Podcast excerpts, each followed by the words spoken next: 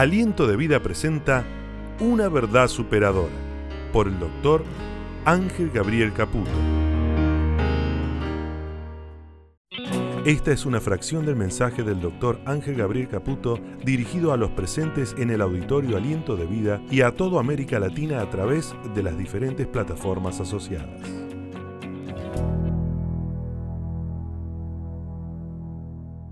Vamos entonces a la palabra y estuvimos hablando acerca de el secreto mejor guardado, lo que Jesús denominó como el secreto del reino de los cielos. Y a mí me llama la atención de cómo Jesús en una enseñanza tan tan básica, tan común, tan normal, pudo enseñar los misterios de su reino.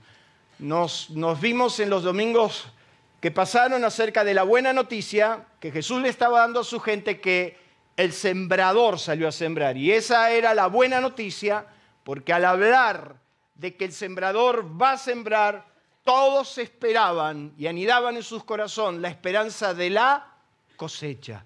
Todos sembramos para poder cosechar y el hecho de que el sembrador pudo salir a sembrar es porque la cosecha viene. Diga conmigo, la cosecha viene. No está muy convencido, pero decía que tenía al lado, la cosecha viene. Diga conmigo en aliento, la cosecha viene. Porque venimos sembrando en esta tierra, mire que hace años que estamos sembrando, pero sembramos con la esperanza. Y vimos los domingos que pasaron que estaba el sembrador, que estaba la semilla, que estaba la tierra y por último el fruto de esa siembra o los resultados. Y nos dimos cuenta de que tres de estos cuatro eran estaban fuera de alcance y son primordiales, pero hay un solo que es determinante y condicionante para el resultado de todo lo que queremos y es la tierra. Los primeros dos domingos yo hablé acerca de la tierra que fue robada, de la, perdón, de la semilla que fue robada. En la tierra que cayó, la semilla fue robada. El domingo pasado estuvimos hablando de eso y estuvimos hablando mucho acerca de cómo Satanás puede robarte la semilla porque entiende que en esa semilla está el potencial de lo que vos necesitas. O sea que la misión de Satanás siempre va a ser robarte la semilla antes que la semilla brote. Y estuvimos por dos domingos, mirá que sos duro de aprender, o yo duro de enseñar de que Satanás siempre ha querido robarte la semilla, porque si nace ya es difícil. Y entonces su misión es abortar. Y siempre él va a robarte cada palabra, porque cada palabra tiene la potencia de Dios. Porque Jesús dijo que la semilla era su palabra.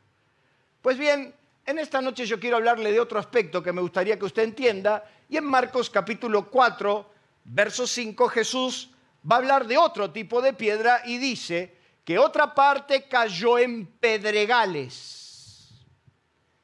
La tierra anterior era junto al camino, pero esta tierra Jesús la va a denominar que es una tierra llena de piedras.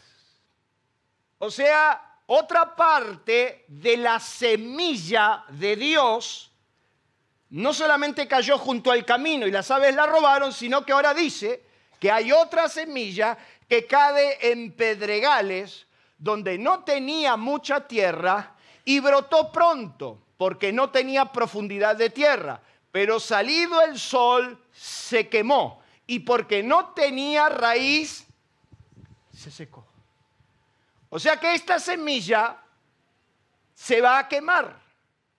La semilla no va a prosperar porque cayó en una mala tierra. Y esa tierra está llena de piedras. Cuando Jesús le tuvo que explicar esta parábola a los discípulos o esta parte, en los versículos 16 y 17, dice, estos son asimismo los que fueron sembrados en pedregales, los que cuando han oído la palabra, al momento la reciben con gozo, pero no tienen raíz en sí, sino que son, ¿de qué? Dígalo de nuevo, ¿de qué? Son de corta duración, porque cuando viene la tribulación o la persecución por causa de la palabra, luego tropieza. Este tipo de personas son personas que tienen un lapso donde han recibido la palabra, Satanás no se la ha robado, pero esa palabra cayó en una tierra que dura poco. O sea que la vigencia de la semilla tiene el secreto para que la semilla prospere.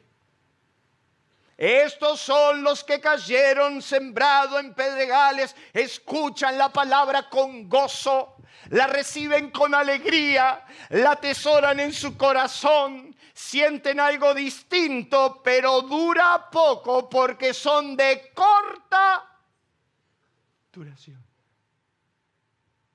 como todos los planes económicos que hemos vivido en los últimos 70 años. Diga conmigo, corta duración. La Biblia latinoamericana dice, otros reciben la palabra como un terreno lleno de piedras. Apenas reciben la palabra, la aceptan con alegría, pero no se arraigan ellos. Y no duran más que una temporada. Mire qué interesante, no dura más que una temporada. O sea, la semilla duró lo que duró el verano. Dice ahí que algunos reciben la palabra, la aceptan con alegría, pero no se arraigan en ellos y no duran más que una temporada. En cuanto sobreviene alguna prueba o persecución por causa de la palabra, al momento caen. Y otra traducción dice que cuando surgen los problemas o persecución a causa de la palabra, enseguida se apartan de ella. Qué interesante. El efecto inmediato al recibir la palabra es alegría. Experimentan sensaciones extraordinarias. Se dan cuenta en su interior más profundo que eso era lo que estaban necesitando. Vivencias increíbles. Emociones que no pueden contener y que impactan no solo sus vidas, sino la de aquellos que las rodean. Es así la persona que usted ve que de repente recibe la palabra. Y cuando la recibe, vive experiencia extraordinaria. Entran en una vivencia tan impactante que sus ojos se llenan de lágrimas, sus emociones saltan, son felices, happy, happy, happy. Encuentran la razón de su existencia transforman su ser interior y todo el mundo, hasta el hijo, la codea a la madre y le dice, ¿qué cambiado está papá? Los vecinos se asombran, tus compañeros de trabajo no lo pueden creer, viven experiencias increíbles, tocan el cielo con las manos. Y entonces se transforman en seres sensoriales están viviendo experiencias extraordinarias. Qué lindo cuando recibiste la palabra, qué lindo cuando Dios te habla, qué lindo es cuando sentís que Dios te está hablando. Qué experiencia se vive, qué situación tan impresionante, porque empezás a vivir esas emociones, esas vivencias. Y aunque yo critico la piel de gallina, la piel de gallina existe. Es esas sensaciones que entras a la reunión y algo, algo distinto va a pasar, algo diferente. Y Jesús dijo, los que reciben la palabra al principio la reciben así, se estremecen. El problema no está en la piel de gallina. El problema no está en las sensaciones, ni en las emociones, ni en las vivencias. Y entonces yo tenía gente que venía a la reunión y las veías en el altar postradas, llorando, quebrantados, transformados. Me acuerdo como hoy que el día domingo vi a los músicos que estaban arriba en la congregación. Impresionante, eran siete ángeles. Los veías cantar, los veías tocar y eran impresionantes. Ese domingo le presté vital atención al que pocos le prestan atención, que es al baterista. Y me di cuenta que el baterista estaba tocando y cantando y llorando. Es impresionante cómo Dios toca a ese hombre. El día lunes yo me fui al centro, estaba a mi trabajo y de repente en una esquina me doy cuenta de espalda que estaba el baterista. Y entonces yo lo estaba mirando y dije, es fulano de tal, no voy a decir el nombre. Porque usted quiere que le diga el nombre, ¿verdad? Y entonces dije, es, es fulano. Y entonces cuando me fui acercando a él para saludarlo, le quise dar una sorpresa, tocarlo de atrás para que de alguna manera sorprenderlo. A medida que me voy acercando veo que de adelante de él sule como un humo, pero no de gloria.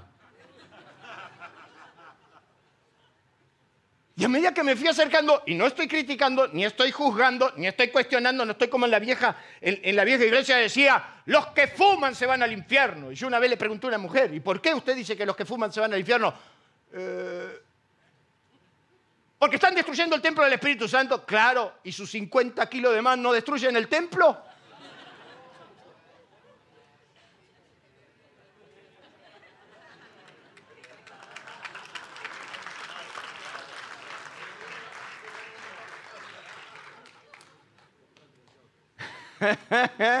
Me sale.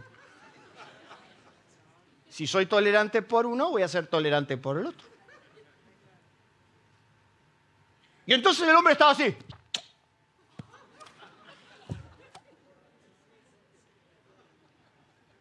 Y entonces, no, quédese tranquilo que Willy no era. Y entonces yo ya estaba embalado, yo ya estaba pegando el salto, no, no podía evitarlo. Entonces lo toqué, se dio vuelta y cuando me dio, puso atrás. Y, y el humo le salió por atrás.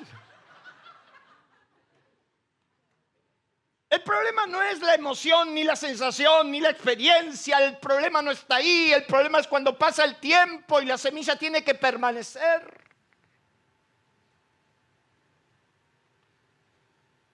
Podés tocar el cielo con las manos.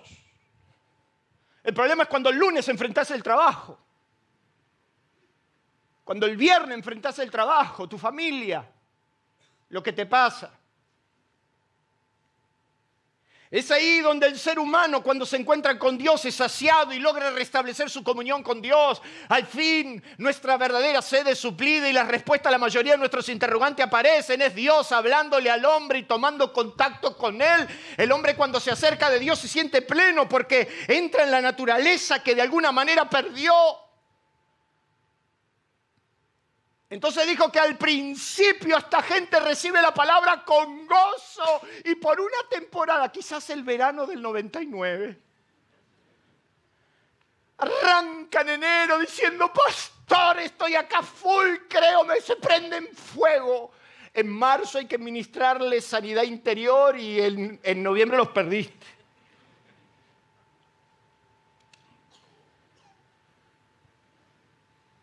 Jesús dice que cuando reciben la palabra la reciben con gozo porque es inevitable cuando te encontrás con Dios. Es la naturaleza caída que se encuentra con la naturaleza primaria, la naturaleza del ser humano, es ser como Dios. Entonces cuando te encontrás con la palabra, te encontrás con Dios, ¿cómo te sentís? Te sentís bien. Te sentís pleno. El problema es cuando pasa el tiempo. Diga conmigo, el problema es cuando pasa el tiempo. Y entonces empezás a vivir la experiencia de que la semilla pudo haber caído entre, entre piedras. El hombre se siente completo cuando escucha a Dios. Por eso usted encuentra que Adán tuvo miedo cuando escuchó la voz de Dios cuando había pecado. Dice que escuchando la voz de Dios que se paseaba en el huerto, quiere decir que todas las mañanas Dios hablaba con Adán. Todas las tardes, todas las noches. Y Adán disfrutaba de la palabra. El problema es que no la pudo mantener en el tiempo. Y de eso les quiero hablar. El hombre recupera lo que perdió y eso lo hace completo, pero tiene un verdadero problema que le impide llegar a lo más importante de todo, un fruto real y perdurable en el tiempo. En otras palabras, ¿qué dice ahí? Estabilidad no son altos ni bajos, es la estabilidad de la palabra. Por eso que suele decir su pastor que lo importante no es cómo se empieza, sino cómo Es importantísimo.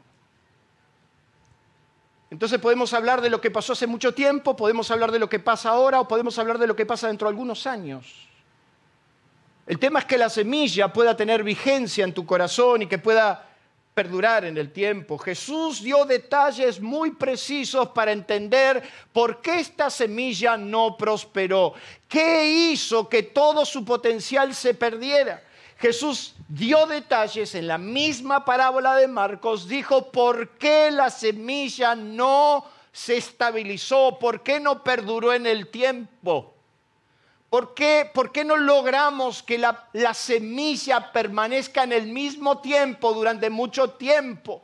¿Por, qué, ¿Por, qué, la palabra no, no ha llegado a mantenerse en tu corazón o en mi corazón durante un tiempo, sino que cuando vinieron los problemas o cuando vino la persecución, apenas una temporada, fuimos de corta duración y lo que creemos hoy no es lo mismo que creímos ayer? ¿Se anima? Número uno, cosas que no ayudaron a esta semilla.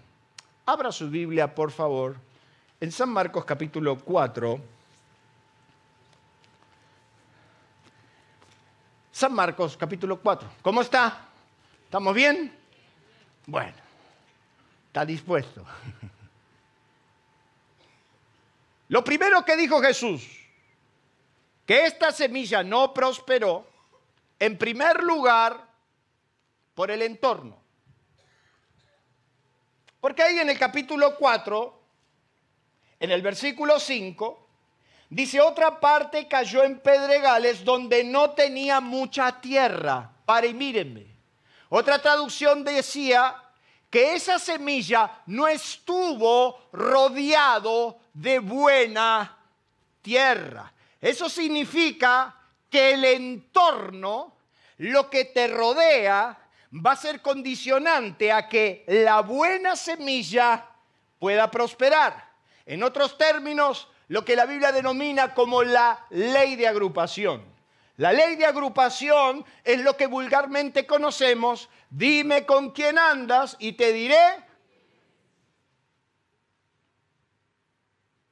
La Biblia dice en Proverbios una verdad que pocos han entendido y dice en Proverbios capítulo 13, verso 20, el que anda con sabios, sabio será. Pero el que se junta con disipadores, escarnadores, el que se junta con mediocres, el que se junta con quejosos, con pecadores, con haraganes, con viciosos, el que se junta con terminará siendo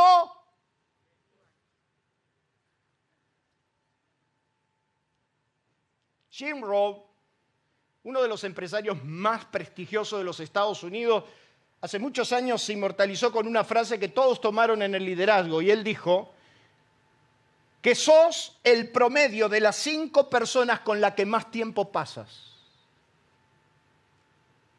Tarde o temprano, somos personas de influencia que recibimos influencia. Y tarde o temprano, todo tu entorno, todo lo que te rodea, terminará siendo de vital influencia en tu vida. Por ejemplo, si yo me siento todo el tiempo y hablo todo el tiempo con hombres que no respetan a sus mujeres, que traicionan a sus familias, hombres que todo el tiempo están hablando de eso, hombres, mujeres, personas que todo el tiempo están hablando de cualquier otra cosa, tarde o temprano, yo empiezo a naturalizar los pensamientos y no solamente lo empiezo a naturalizar, sino que empiezo a pensar en la posibilidad que capaz, capaz, que hay algo mejor que no he probado. tarde o temprano la influencia llega sobre tu vida. Y entonces, hace muchos tiempos atrás, a nosotros nos enseñamos que no nos teníamos que juntar con el mundo. Eso es término de iglesia. Los del mundo. Como que nosotros éramos de Marte, los del mundo. Y no se junten con los del mundo. Y encima nos metían cosas en la cabeza que nosotros en nuestra inocencia las decíamos. Entonces en mi época mi mamá, mi papá no pudieron tener televisor porque era del mundo. Por eso tuvo seis hijos. Y entonces en la escuela cuando nos decían, ¿quién vio Tony Sherry? No tenés ni idea. Eh, vos, no tenés ni idea de lo que es. ¿Quién vio Tony Sherry? Tony Sherry era un gato que perseguía al ratón. Maxi, ¿de qué lado estabas vos? ¿De Tom o de Sherry? Eso habla de tu personalidad, dicen los psicólogos. Guarda. Y entonces nosotros decíamos, hasta como no lo vimos. ¿Por qué? Porque no tenemos televisor. A lo que la maestra decía, ¿y por qué no tienen televisor? Porque eso es del mundo.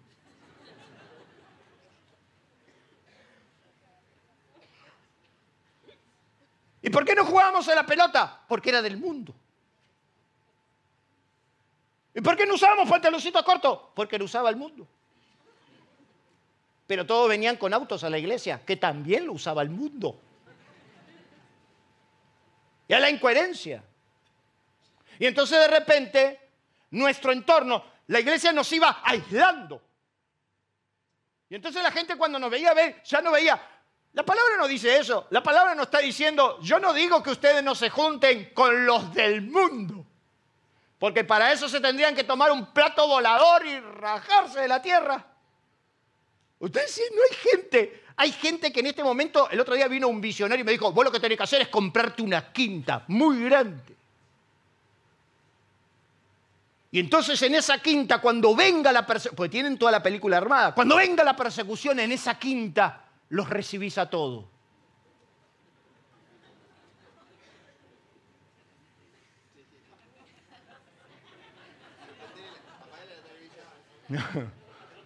No. Mire qué equivocado que estamos, que la palabra no está diciendo que nos aislemos del mundo. Está hablando de nuestro entorno, la semilla no prosperó porque no tenía demasiada tierra a su alrededor. Y eso significa que no tuvo un entorno favorable para su crecimiento. La falta de un buen entorno hizo que esa semilla no pueda aprender y su medio no lo ayudó ni le dio facultades de defensa. Estaba demasiada aislada para poder brotar en la buena tierra. Muchos de los hombres que lograron el éxito y bien entendido han descubierto la bendición de la sana influencia. Somos personas que recibimos y damos influencia. Yo hay cosas que no debo aceptar, hay cosas que no tengo que aprender, pero yo no dejo de tener y buscar un buen entorno que facilite que mi semilla pueda prosperar. ¿Cuántos dicen amén? Tu entorno será determinante. Y es por eso que el apóstol dice, no os unáis en yugo desigual con los incrédulos. Y entonces por eso nosotros nos casábamos solamente los hermanos de la iglesia con las hermanas de la iglesia. Y entonces entre los jóvenes lo que decíamos, chi, no hay nada, acá no hay nada. y orábamos por avivamiento para que venga alguien. Y, en, una iglesia, en la iglesia donde nosotros nacimos, una iglesia eslava, todos ucranianos y caímos los italianos. Arrasamos, hermano. Ellas estaban orando por nosotros hacía mucho tiempo. Pero solo te habían enseñado eso. Y te habían enseñado de que tu entorno estaba tan... Tu entorno era ese, ese, ese, ese metro de tierra cuadrada donde vos estabas. Y no nos enseñaron que yo podía rodearme de un buen entorno, no importa si salía de las puertas de mi iglesia, de las puertas de mi ciudad, y rodearme de buena tierra para que mi semilla pueda prosperar. Los países más retrógrados, las sociedades más retrógradas son las que se encierran a sí mismos. Y los países que más prosperan son los que abren su cabeza al mundo y se conectan. Muchas veces vas a depender de tu entorno. Y por eso usted puede encontrar en su Biblia, en el libro de Marcos, capítulo 2, la historia de cuatro amigos que tenían un amigo, un conocido, que era paralítico. Y dice que estos cuatro escucharon que Jesús había llegado a la ciudad, la ciudad de Capernaum. En la ciudad de Capernaum se hicieron los milagros más extraordinarios. Y la Biblia nos dice que el poder de Dios estaba sobre Jesús para sanar. Entonces estos cuatro locos le dijeron a su amigo, mira, vino ese Jesús. No existía el Facebook, Instagram, nada de eso. Entonces, pero se enteraron, corrió y dijeron, mira, parece que viene ese tal Jesús y que parece que Jesús sana a la gente. Mirá en el estado que estás tenés que hacer algo por tu vida. Y yo me imagino que el muchacho no era muy hacendoso, no era muy, muy de, tener la iniciativa. ¿Vio esa gente que siempre hay que arrastrar? ¿Usted no tiene a alguien que hay que arrastrar todo el tiempo? Como que, porque la propuesta no fue del paralítico, la propuesta fueron de los amigos. Le voy a explicar por qué. Porque la Biblia no nos dice que el paralítico tomó la iniciativa. Los que tomaron la iniciativa fueron los cuatro. Que para mí, entre nosotros, esto queda entre vos y yo, estaba podrido de la queja del paralítico. Me agarró un hipo. podrido. Y entonces los cuatro dijeron, viene uno que sana a los enfermos. Vamos a llevarte. Lo casaron los cuatro y se lo llevaron. La Biblia nos cuenta que cuando llegaron a la casa, supuestamente se dice que era la casa de Pedro. Nadie habla del propietario de esa propia casa. Los que cuatro amigos cuando llegaron se encontraron que no podían llegar a Jesús porque la multitud era muy grande. Esos cuatro amigos dijeron, mira, no, no llegamos, no podemos, no entraban ni en la puerta ni en las afueras. Esto es un desborde de gente. Sin embargo, uno de los amigos dijo, mira, hay una manera, yo tengo un plan. No, no, ese eslogan fue detestable. Yo tengo un plan. Vamos a romperle la casa a ese hombre. Nadie habla la... el pobre hombre que le rompieron la casa. Y todos nos quedamos con lo idílico. Y rompiendo el techo, le bajaron al paralítico. Estos tuvieron que agarrar los medios, tuvieron que hacer algo, se tuvieron que meter por la, por, la puerta atrás, por la puerta por donde fuera. Tuvieron que escalar, subieron y le rompieron el techo. Y cuando le rompieron el techo, le bajaron al paralítico.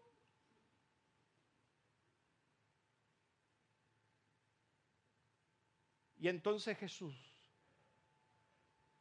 al ver la fe de ellos, no dice del paralítico, al ver la fe de los cuatro, dijo al paralítico, porque estaba rodeado de fariseos, de hipócritas, de los del mundo,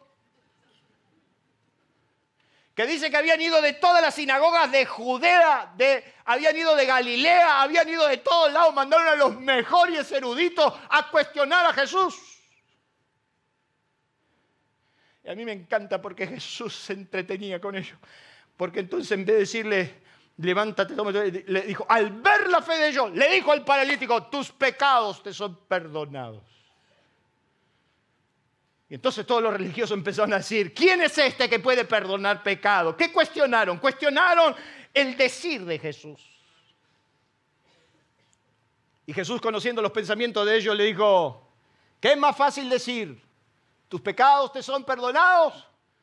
O decirle a este paralítico que se levante de este lugar. Cualquier imbécil puede decir eso. Hasta los religiosos. Pueden dar dogmas desde un púlpito, pueden hablar, pueden decir, pueden contarte, pueden mandarte, pueden ordenarte. Si no usas corbata te vas al infierno, si usas bigote te caíste del reino. Así nos pasaba a nosotros. Si yo siempre le cuento que la tortura de mi mamá era cuando Carlos se dejaba la barba. Porque estábamos en el camino angosto y era tan angosto que con bigote no entrabas. Cualquiera puede decir cómo se grada, cómo no se grada, pero no cualquiera puede decirle un paralítico, levántate.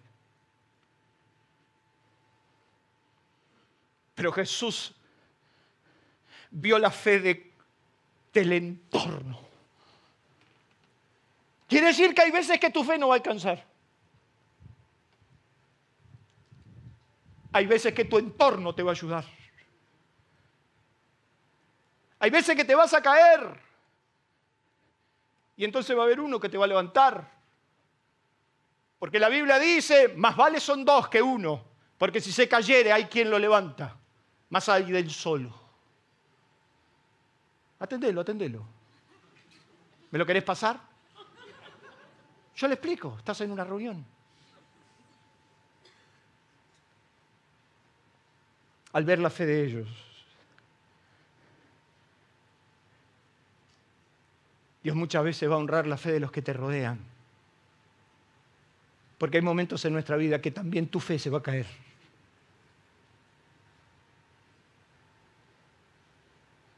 Yo soy el resultado de la fe de mi padre. Yo soy el resultado de la fe de una analfabeta que nos hacía leer la Biblia porque no la sabía leer.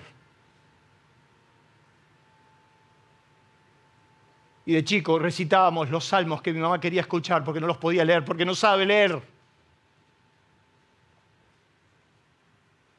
Y entonces cuando, cuando tenía su esposo inválido nos llamaba y nos decía, léanme ese salvo que dice, alzaré mis ojos.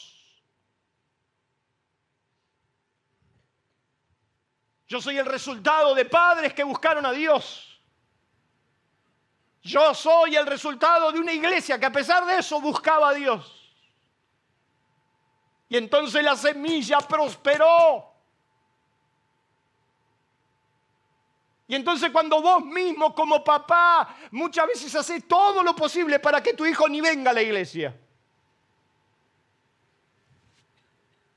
Y acá tenemos a los maestros, las clases bíblicas, el, grupo adolescente, el grupo de jóvenes, el grupo de ancianos, el grupo de esto, el grupo del otro. Y quieren más grupos y queremos, y queremos un grupo que te deja crecer.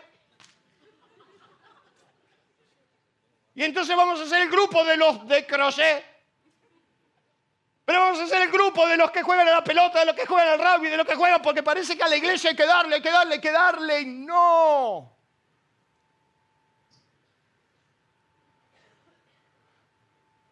Rodate de hombres y rodate de mujeres que amen a Dios y entonces tus hijos permanecerán en el tiempo. Me decía un hombre el otro día, yo tomé la decisión de venir a la iglesia por mis hijos. Y dejé de costado todo lo que quería por mis hijos.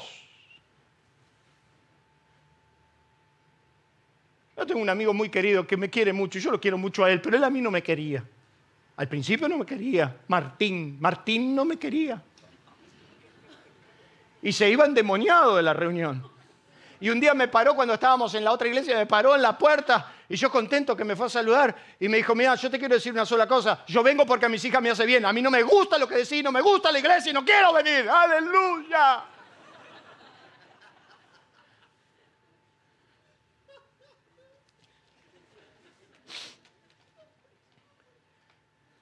al ver Jesús la fe de ellos.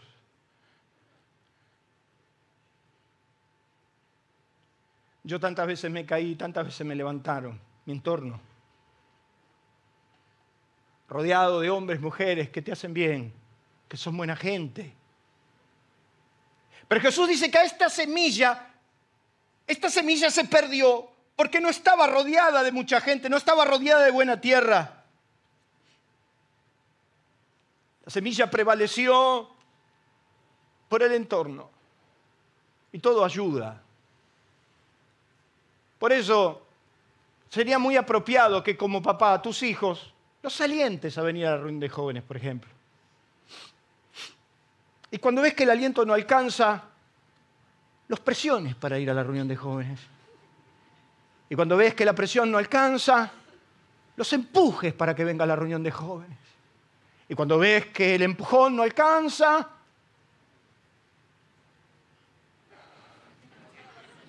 los torsiones por venir a la iglesia. Porque el día de mañana ese hábito puede contenerlos mucho más. Dijo que esa semilla no logró mantenerse en el tiempo por el entorno. Lo segundo, el cortoplacismo. No, no le inventé esta palabra. ¿Sabe usted lo que es el cortoplacismo? El cortoplacismo es la tendencia a actuar a corto plazo sin pensar en un futuro que no sea el inmediato. El gran problema que tienen estas generaciones es que tienen todo demasiado rápido Y el gran problema que existe, que eso ha generado, que pareciera que todo es rápido y todo es fácil. Y aún con las necesidades que vos tenés, sin embargo, quiero decirte que tus posibilidades son infinitamente mucho más rápidas que las nuestras. Por ejemplo, nosotros para ponernos de novio hablábamos con el pastor. Y el pastor nos mandaba a orar un año. ¿Qué se ríen? Y de acuerdo a la aprobación del pastor, la cosa andaba. Ustedes ni, ni me lo presentan ya. Todo más rápido. Aprendimos que un botón, tocamos el botón y arranca. Nosotros para tocar el teclado teníamos un piano en la iglesia.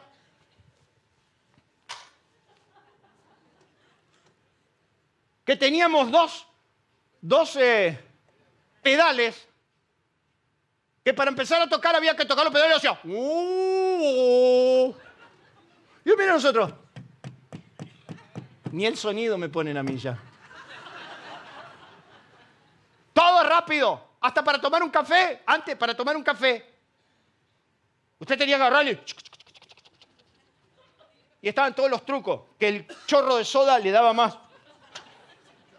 Que si se te pasaba o si te quedabas corto, te quedaba duro o te quedaba blando. Ahora vamos a una máquina y le apretamos un botón y sale el café. Pero mire qué interesante, porque antes para cambiar del canal nosotros nos levantábamos y teníamos el tra, tra, tra, tra, tra, tra. Yo sé que usted no tiene ni idea. Tenía que estar sentado en la cocina para decir, cambialo, eso es un... Y teníamos cinco canales, hoy hay 200 y con un toc, toc, toc. Aliento de Vida le invita a conocernos a través de nuestras redes sociales. En la web, en Facebook, en nuestro canal de YouTube y Spotify. Aliento de Vida, una forma diferente de vivir. Aliento Escucha, nuestro WhatsApp 11 3948 5138. 11 3948 5138. Aliento Escucha. Todo mucho más rápido, todo mucho más fácil. Y eso ha generado que no podemos manejar la frustración, porque como no lo tenemos de inmediato, entonces nos frustramos. Y nosotros teníamos que esperar. Esperar para irnos de vacaciones, esperar para llegar a Mar de Ajó, esperar. Todo una espera. El cortoplacismo, esa instancia que te, esa tendencia a actuar a corto plazo y pensar que el futuro, el, el futuro es inmediato. Es el ahora, es ya, tiene que ser ya, de inmediato. Tengo que frotar la lámpara y tiene que salir la solución. Cuando Jesús aclara esto, dice otra parte, cayó en pedregales donde no tenía mucha tierra y brotó rápido. O sea que la semilla que cayó en pedregales, brotó rápido, fue inmediato. Y entonces como fue inmediato, festejamos, festejamos y dijimos, ves que sale rápido, ves que todo es así, ves que es rápido, no hay que esperar tanto tiempo, eso que dice el pastor, no hay que darle bolilla, todo es rápido, pintó y le di para adelante.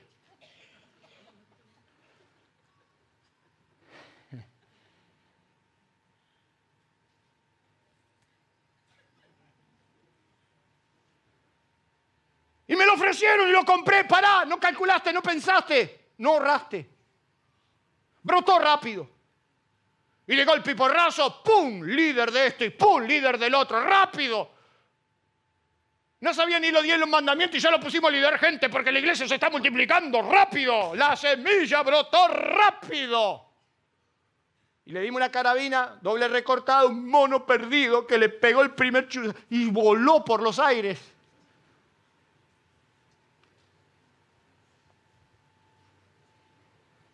Brotó rápido. Jesús hizo milagros extraordinarios, le dio enseñanzas extraordinarias, les habló del reino, le dijo que su reino era un reino celestial. Ay, durante tres años le mostró con paciencia, con paciencia. Le explicó a Pedro las cosas, se le tuvo que explicar tres veces porque no la entendió.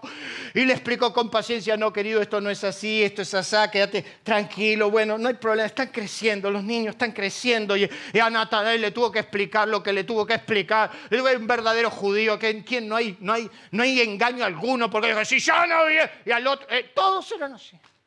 Bueno, lo vieron crucificado Tenían alternativa para creer que ya está, pero el tipo resucitó. Mire, si a mí se me presenta un tipo que resucita, yo lo escucho. Imagínense que Jesús se apareció cuando estaban los discípulos sentados en la mesa después de muchos días y dice que pasó por las paredes, pasó, o sea, traspasó las paredes. ¡Uh! Yo, yo, yo lo tendría un poco en cuenta. Hicimos milagro, le mostró. Y durante 40 días Jesús estuvo con los discípulos y les habló del reino. Y les dijo que vayan por las naciones, que este reino está hasta para los argentinos. Jesús está por ascender. Lo lleva al monte de la ascensión. Y los 120, los 120, porque eran ciento, no, porque dos, digamos, en, en, 100, dos pueden haber medio 10, pero los 120 lo acompañaron y Jesús dijo, ahora ustedes verán cómo el Padre me levanta. Y hermano, si usted, si el día que usted me vea que de esta plataforma Dios me empieza a levantar, corra rápido porque se quedó en la tierra. Como le dije a un empleado, el otro día estábamos escuchando unas noticias media fraude y, le digo al otro que era cristiano, le digo, me parece que Cristo está pronto, viene rápido. Y le digo a este, a este que tenía cerca, porque anda con unos problemas de papeles, está flojo de papeles. Y entonces le digo, arregla tus cuentas con Dios. Me queda mirando, arregla tus cuentas con Dios porque mira que si nos vamos, mira que la Biblia dice que en un abrir y cerrar de ojo de golpe vamos a desaparecer. Y me estaba mirando el muchacho muy entretenido. Yo te voy, a decir algo.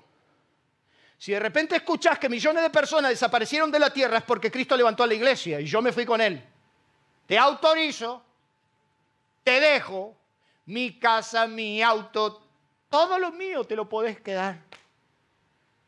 Y, y más le brillaban los ojos. Y entonces le dije, eso sí, si llegas a ir a mi casa y te abro la puerta, empezá a correr porque voy a estar muy enojado. Jesús se lo lleva al monte de la ascensión y le dice a los discípulos, mi padre me viene a buscar. Imagínense, yo estaría así. Y entonces dice que los discípulos, mire qué interesante, ¿no? Porque los discípulos le dicen al Señor, Fíjate que lo que estaban pensando, los, discípulos le dicen, estás en semejante momento, estás en semejante situación y los discípulos le dicen a Jesús, ¿restaurarás el reino de Israel? Yo, creo que yo sacaría esa, esas metralletas que usaban las películas mexicanas, eso que...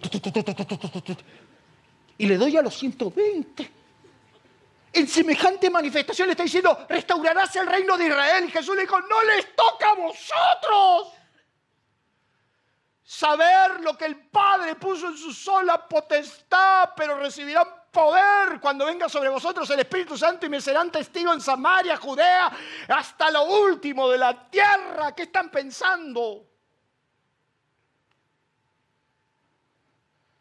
¿Sabe por qué tu semilla no prospera? Porque tienes una mirada muy cortoplacista. Entonces está diciendo, no, no, para mí, para mí eso no funciona. No, porque yo aparte, mira, yo hace un año que vengo de corrido todos los domingos. No soy como esos los pastores que dicen que viene un domingo sí, dos no. hay muchos que vienen un domingo sí, dos no, y tres no. No, yo este año le dije a mi esposo, este año lo vamos a tomar en serio, en serio lo vamos a tomar, venir todos los domingos, y si puedo, los miércoles, y vengo los miércoles y los domingos, traigo a mis hijos a la clase bíblica, los traigo todos, y, y hasta los cursos que dan estos, esos que dan estos, también fui.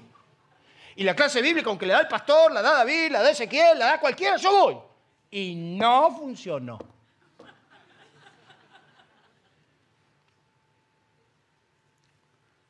Dicen los que saben que un burro viejo se lleva años tomar. ¿Cualquier coincidencia? tenemos una mirada muy cortoplacista. Brotamos rápido, exigimos mucho. Y no hemos aprendido a mirar más allá. Cuando fundamos esta iglesia pensábamos en nuestros hijos porque vimos más allá. Y pensábamos en las nuevas generaciones porque vimos más allá.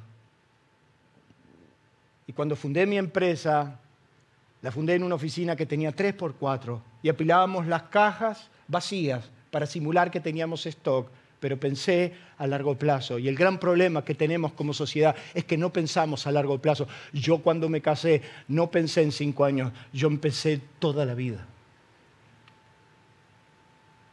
Entonces Jesús dijo que esta semilla no prosperó, brotó rápido, porque fue de muy corto plazo. Cuando pensás en una relación, pensamos a largo plazo. Cuando pensamos en un negocio, pensamos a largo plazo.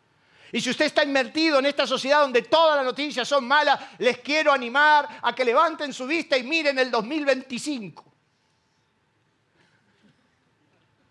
¿A cuánto va a estar el dólar el 2025? Número tres, Jesús dijo que esta semilla no prosperó por la poca profundidad o la poca reflexión. Dice que esta, esta semilla, porque no tenía raíz, no profundizó en la tierra. Está en la locura que vivimos, que, no pensamos, que no reflexionamos, que no miramos para adentro. ¿Sabe usted lo que es la reflexión, la capacidad de reflexionar? Es la, la, capacidad de mirar hacia adentro, albergar las convicciones, buscar las convicciones, las creencias, los pensamientos que hemos afirmado, es reflexionar, es pensar antes de actuar. O sea, ya no actuamos, pensamos primero, reflexionamos. Dice que esta semilla, como no tenía muy buena tierra, como no tenía solidez en la tierra, no había profundizado, no prosperó. Cualquiera que leyó el Sermón del Monte, donde Jesús estableció los principios de su reino, terminó toda su enseñanza diciendo, cualquier hombre que escucha mis palabras y las hace, lo compararé a un hombre prudente que escuchó la palabra e hizo la palabra. Y ese hombre prudente edificó sobre la roca. ¿Qué significa eso? Fue a las profundidades, fue, no, no, no se llevó llevar por el impulso, sino que fue a las profundidades. Busquen su Biblia Romanos capítulo 4. Romanos capítulo 4. ¿Está recibiendo?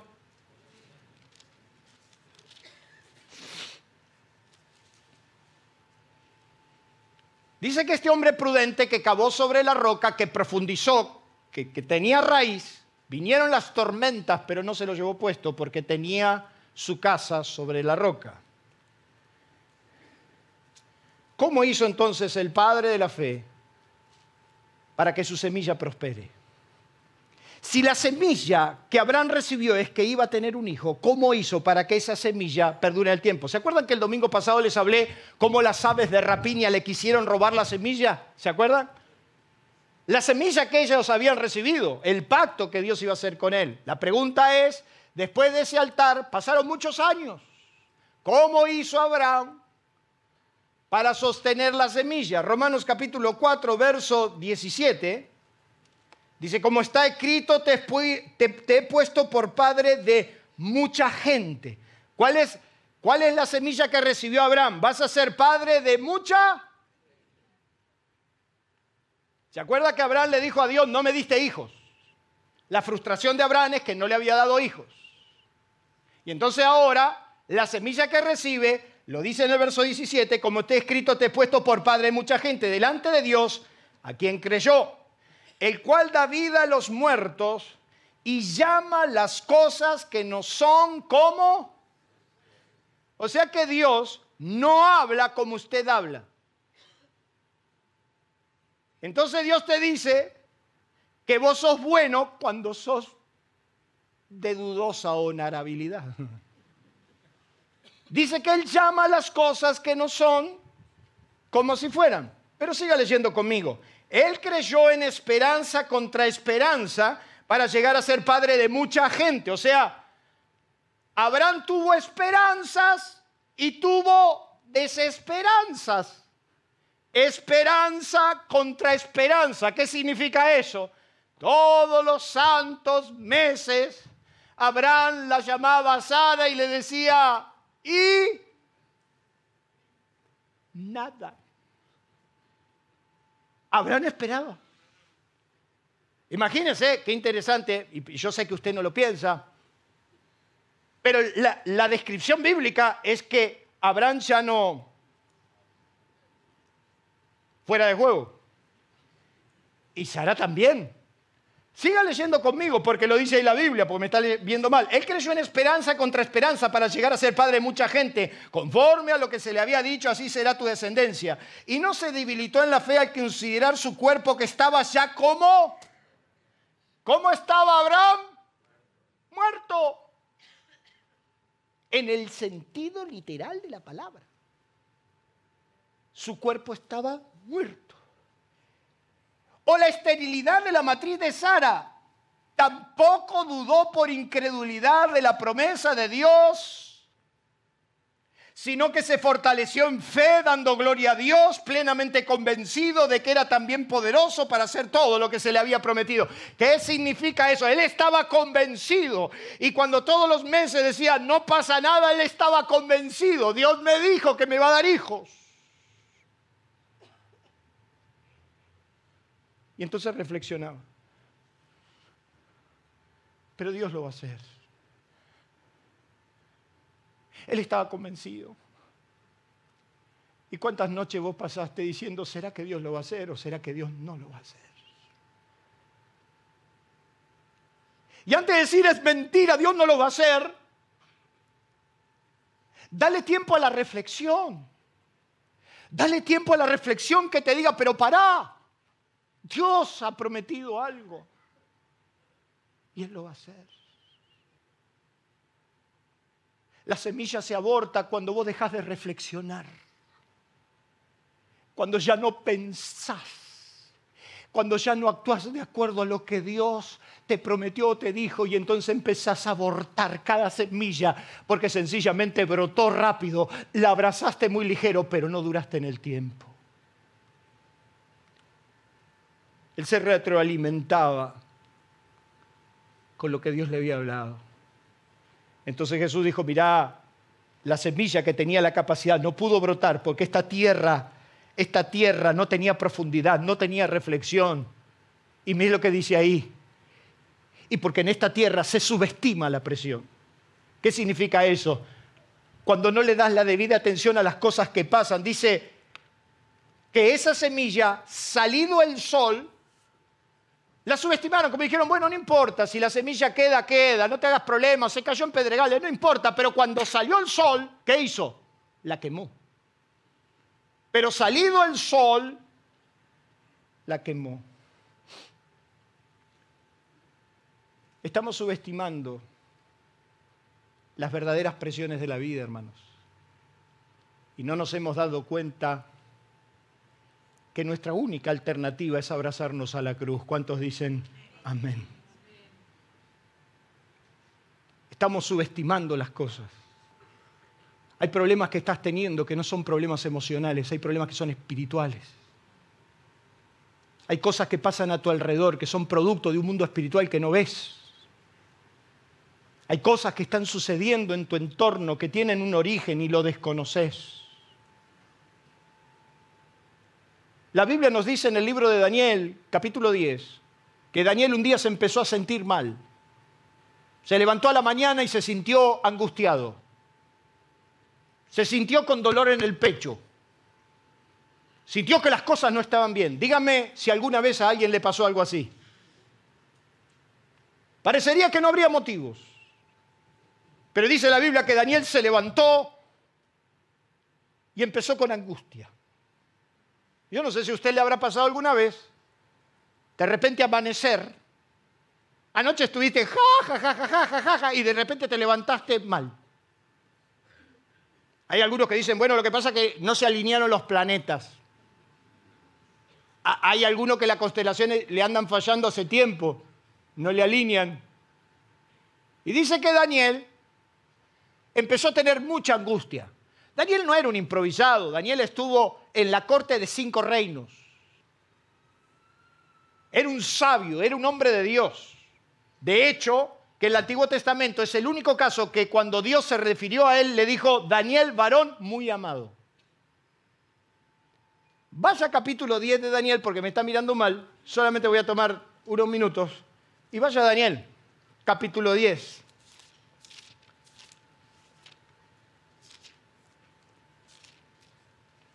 ¿Lo encontró? Vamos, vamos, que no tengo tiempo. Todavía me falta medio mensaje. Ah, ya ahí te brotó la raíz. Capítulo 10, verso 1 dice, en el año tercero de Ciro, rey de Persia, fue revelada palabra de Daniel llamado Beltasar. Y la palabra verdadero y el conflicto era, dígamelo usted, grande. O sea, acá no estamos frente, me duele la cabeza, acá no estamos frente a cualquier cosa, acá estamos frente a un problema, dígalo conmigo. ¿Usted alguna vez tuvo problemas? ¿Pero alguna vez tuvo un problema grande? Eh, mi hermana Mari, cuando vos le preguntás de los problemas, ella te dice, tengo problemas, problemas. Si te dijo dos veces problema, Yo no sé a usted qué le pasa cuando tiene problemas. Yo particularmente cuando tengo problemas, problemas, en mi oficina saben que si de la oficina de gerencia se escucha esta canción, hay problemas. ¿Sabe, cuál, ¿sabe qué canto yo a viva voz? Se lo voy a cantar a este grupo de amigos. Si en la oficina se escucha, yo tengo un elefante que se llama trompita que mueve las orejas llamando a su mamita. Y su mamá le dice, pórtate bien trompita, si no te voy a hacer chachá por la colina. Se la canto en, gangoso también, Leo. Se la canto en chino. Yo tengo un elefante que se llama trompita, que mueve las orejas. ¿Por qué? Porque era la canción que yo le cantaba a Micaela cuando era bebé y no le podía comprar ni siquiera la leche. Y en el momento de mi vida ese fue mi problema extremo. Porque me vi como padre que no podía suplir ni su necesidad más básica. Cantar esa canción a mí me remueve a esa época. Y me lleva a esa época cuando yo tenía un elefante que se llamaba Trompita. Y yo le cantaba a Micaela para tratar de ganarle tiempo y no demostrarle que no teníamos leche.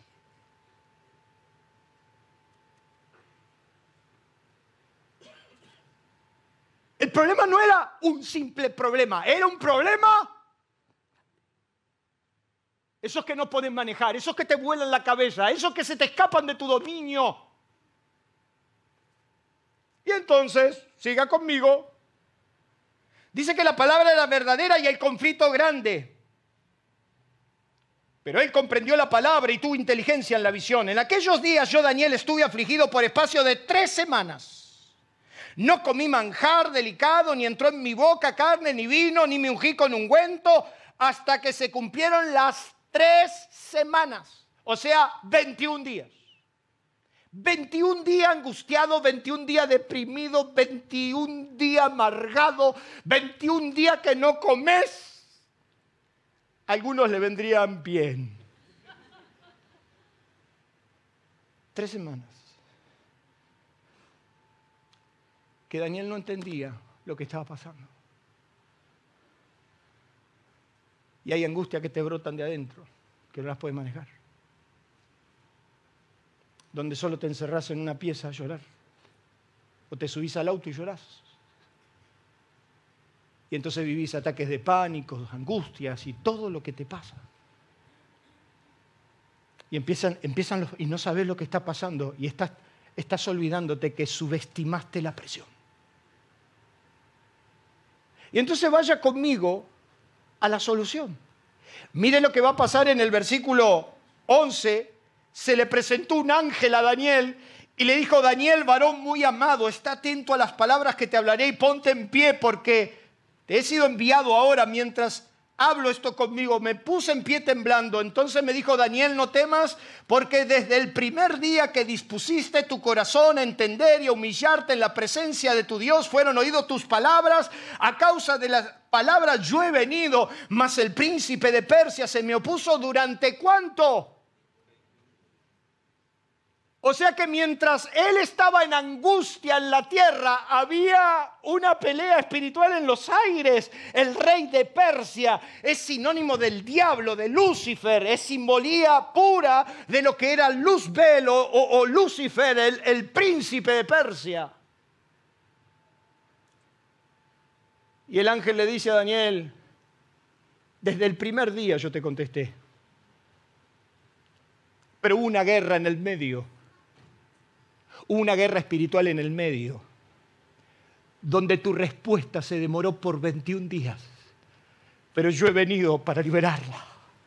Quiere decir que muchas veces nosotros entramos en conflicto y no sabemos que lo que nos está pasando es el reflejo de lo que está pasando en los aires, donde hay demonios que impiden que tu bendición se materialice, pero el solo hecho de escuchar la palabra, las bendiciones se liberan. ¿Cuántos dicen amén? Den un fuerte aplauso a Dios por eso.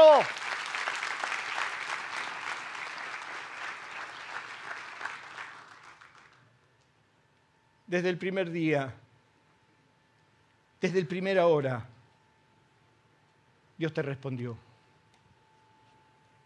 Solo tenés que esperar el tiempo. Que eso se materialice. ¿Saben por qué no brotó esa semilla? Porque se quedó sin recurso propio. La semilla no tenía recurso propio Jesús dijo, y porque no tenía raíz, se secó. La semilla no tenía recursos. Como no tenía, no tenía tierra, al no tener raíz que profundizar, se secó. Jesús dijo, no tenía raíz. Y entonces se secó. Esa semilla que te traía la libertad se secó.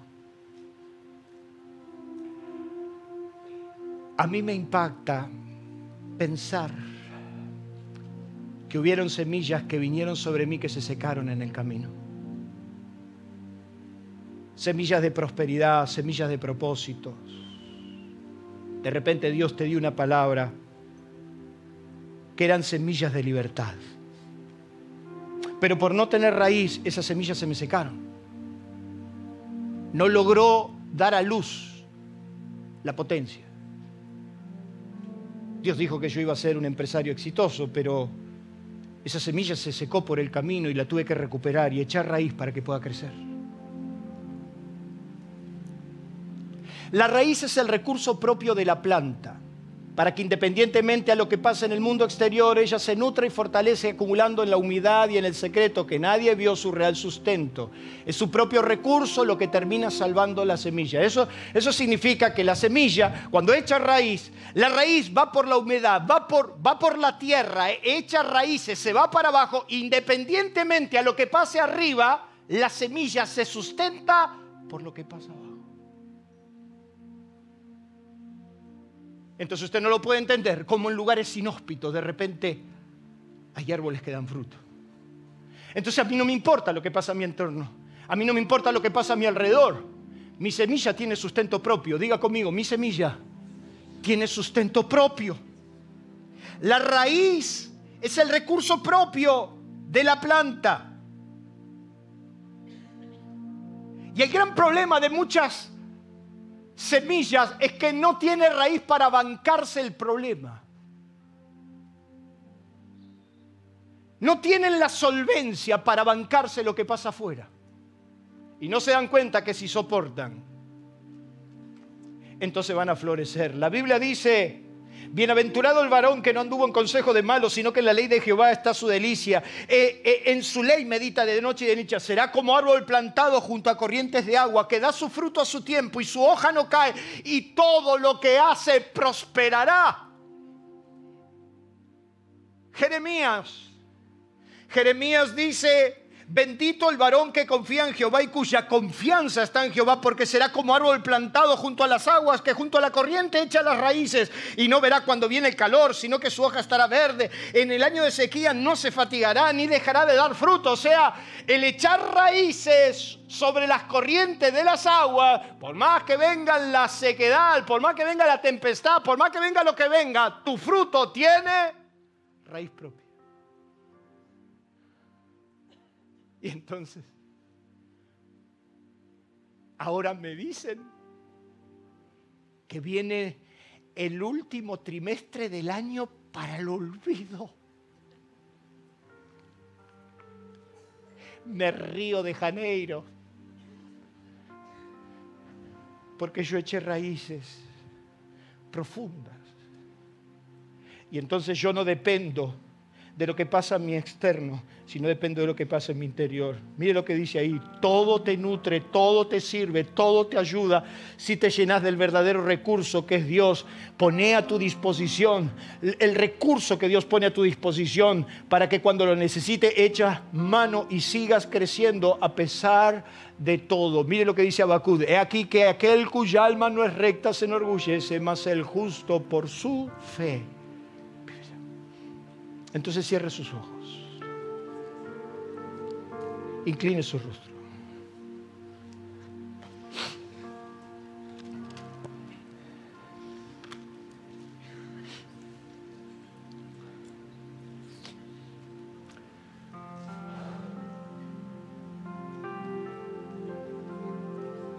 Satanás odia que diga estas cosas.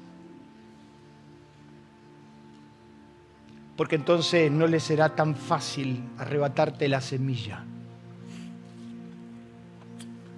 Muchas veces abrazaste semillas y brotaste rápido, pero no aguantaste en el tiempo. No perduraste en el tiempo, no cuidaste la semilla. Tu corazón se transformó en esa tierra de pedregales que no logró retener la semilla cuando era el tiempo de la persecución o de la prueba. Y es por eso que en esta noche yo quiero quiero encaminar una misión. Quiero transformarme en el líder de los que van a volver a buscar la semilla perdida. Y quiero desafiar a todos los hombres y todas las mujeres que han perdido semillas de bendición porque el sol se las quemó, porque la persecución los derribó, porque el dolor los quebrantó y no pudieron retener esa palabra de esperanza que había en sus corazones. Quiero hoy desafiarte y así Dios me lo hizo saber. Quiero desafiar a los que han perdido semillas porque el sol se las quemó, porque el diablo se las robó los que tengan semillas de bendición, palabras que recibieron en un momento de su vida, pero hoy son simples cuentos, parte de un pasado que no volvió. Y yo a todos ellos quiero desafiarlos a que en el nombre de Jesús se pongan de pie porque vamos a reclamar nuestra semilla delante de Dios. Y a todos los que han perdido semillas, esos que han visto sus sueños rotos, empresas quebradas, matrimonios quebrados, hijos que se fueron, semilla que se nos dio, pero el sol la quemó. Semillas que vinieron a nuestro corazón y sabíamos que eran de Dios. Pero el sol las quemó. Que en un acto de fe simbólico, de pie, Aquí conmigo, levantes tu mano al cielo y ores por esa semilla. Por esos sueños que han marcado tu vida y que son cenizas. por esos sueños que se derritieron delante de tus ojos y por esas cosas que se perdieron en el tiempo, porque el sol las quemó. Como no había raíz, como no había profundidad, como no había buena tierra, se quemó. Pero esa semilla era auténtica, el problema era la tierra. La semilla era de Dios, la palabra era de Dios. El problema fue la tierra. Tu entorno te afectó, lo que te rodeó. El sol la quemó, subestimaste la presión. Pero en esta hora con tus manos al cielo, decirle, Señor, yo vengo a recuperar lo que era mío. Yo vengo a recuperar la semilla que perdí. Yo vengo a recuperar la semilla que el sol me quemó. Yo vengo a recuperar la semilla que tú has sembrado en mi corazón. Y yo en esta hora declaro mi corazón buena tierra donde esa semilla volverá a dar fruto donde ese sueño, esa visión, ese propósito, ese destino, esa unción, esa familia, esos hijos, yo los vuelvo a sembrar en mi corazón, en buena tierra, en el nombre de Jesús. Ahí donde estás, reclama, reclama esa semilla en el nombre de Jesús. Empezá a hablar que esa semilla hoy es buena tierra donde va a ser sembrada. Y en el nombre de Jesús declaramos que va a prosperar y va a dar fruto.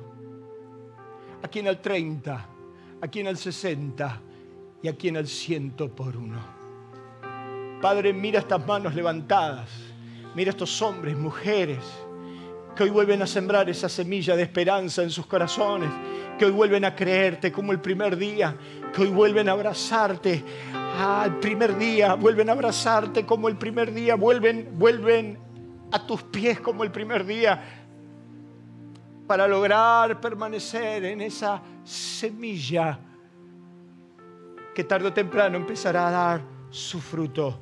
Gracias Dios, en el nombre maravilloso de Jesús decimos amén y amén. Aliento de vida presentó una verdad superadora. Si usted quiere recibir más sobre estos y otros mensajes, escríbanos a info@alientodevida.com.a o visite nuestras redes sociales. el motivo de mi vida. Nuestro auditorio se encuentra en la ciudad de San Justo, Partido de la Matanza, provincia de Buenos Aires, Argentina. Usted será muy bienvenido en este lugar. Aliento de vida una forma diferente de vivir.